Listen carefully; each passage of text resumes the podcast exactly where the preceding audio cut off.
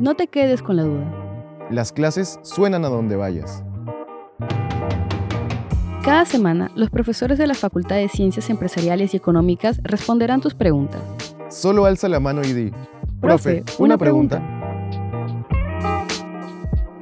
Hoy responde Solange Tejeda, profesora de contabilidad.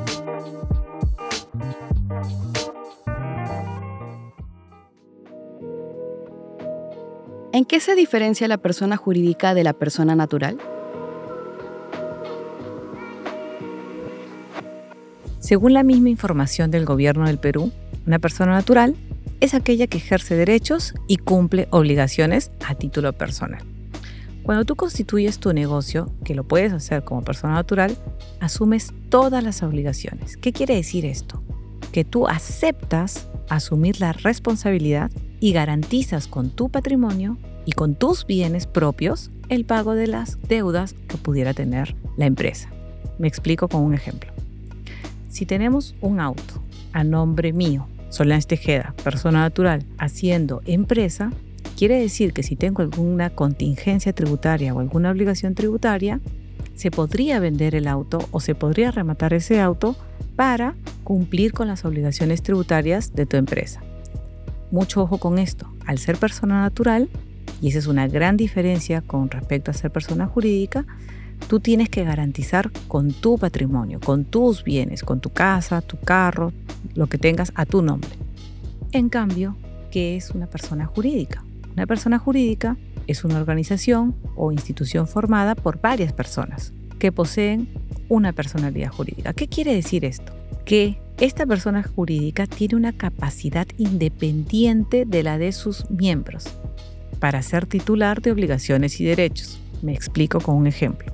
Yo, Solange Tejeda, armo mi empresa, nos juntamos uno, dos o tres amigos. Cuando tú compras un auto o una propiedad a nombre tuyo, esa casa no es propiedad de la empresa.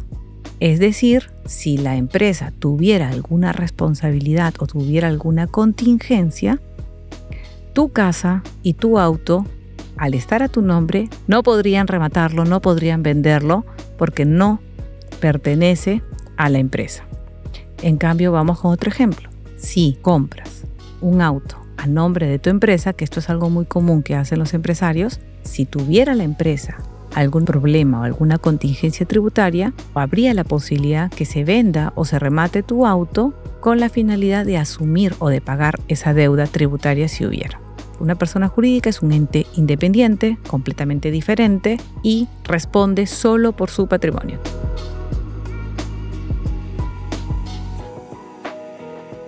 ¿Y cómo me conviene registrar mi negocio?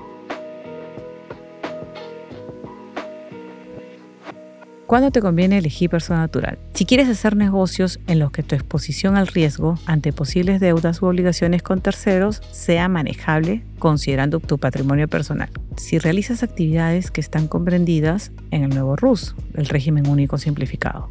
O si tienes negocios en los cuales tus clientes van a ser principalmente personas, no empresas. Por ejemplo, si vas a iniciar con algún negocio pequeño, como alguna bodega, alguna juguería, peluquería, zapatería, bazares, entre otros. O tal vez tú misma estás prestando algún servicio, siempre teniendo en cuenta que igual tienes que pagar tus impuestos. Recordemos que cuando eres persona natural, eres responsable con todo lo que tú tienes. Pero ¿qué pasa si no tengo nada? Entonces no tienes mucha exposición al riesgo. Si ocurriera algún tema tributario, algún problema tributario, no tienes patrimonio contra el cual te puedan vender o te puedan rematar. Entonces se puede manejar un poco el riesgo.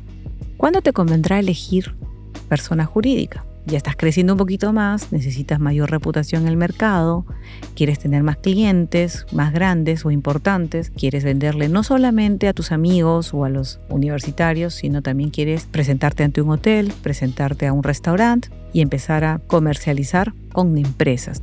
También te conviene elegir persona jurídica cuando necesitas acceder a algún crédito o algún préstamo en bancos o entidades financieras en mejores condiciones, ¿no? O cuando quieres asegurarte de que si algo sale mal en tu negocio, se afecten los fondos o bienes de la empresa, más no tus bienes personales. Cuando necesitas inversionistas, necesitas más socios, ya no solo tienes a tu mamá, ya no solo tienes a los familiares como socios, sino también quieres crecer un poco más, o cuando piensas que eventualmente puedes vender tu negocio o disolverlo luego de un tiempo. En ese caso siempre es más fácil hacerlo como persona jurídica. ¿Qué pasos debo seguir para registrarme de alguna de estas dos formas? Primero, debes tener los siguientes documentos. Copia de tu DNI, constancia de domicilio, puede ser una copia de tu recibo de agua, luz o teléfono. Declaración jurada de domicilio, puedes obtenerla en la misma SUNAT o en su página web. Debes registrarte en el RUC. El RUC es el número de identificación ante SUNAT. Algo que quiero aclarar es que el hecho que tú tengas RUC no quiere decir que ya eres una persona natural o eres una persona jurídica. No, es simplemente el número de tu identificación. Es como tener tu DNI. Una vez completado el proceso de inscripción, recibirás una constancia de inscripción en el RUC. Dirígete a una oficina de la SUNAT. Esta constancia te servirá como comprobante de tu registro como persona natural ante SUNAT. Para registrarte como persona jurídica, debes seguir los siguientes pasos. Primero, hay que definir la forma jurídica de la empresa. La más común es sociedad anónima cerrada. ¿Por qué cerrada? Para que solo afecte el patrimonio de la empresa y no afecte el patrimonio de terceros. Si está solo, sería una empresa individual de responsabilidad limitada. Cada forma jurídica tiene requisitos y características. Luego tienes que reservar el nombre de la empresa. Este es el paso más importante. Debes verificar si tu nombre está disponible y solicitar su reserva ante SUNARP, la Superintendencia Nacional de los Registros Públicos. Esto va a garantizar que nadie puede usar tu nombre mientras estás en el proceso de registro. Luego debes elaborar la minuta de constitución.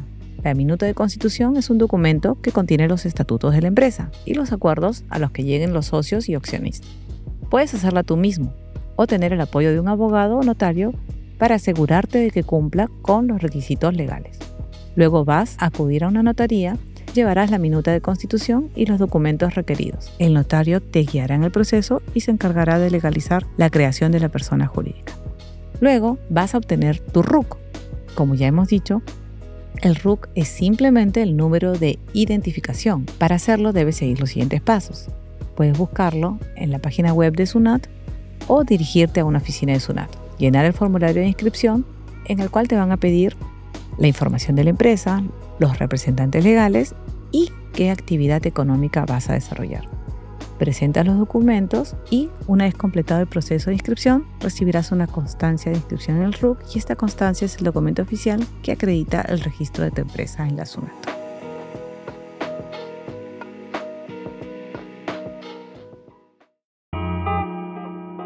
Escribe tus comentarios al correo eventosfacultadcee.ulima.edu.p.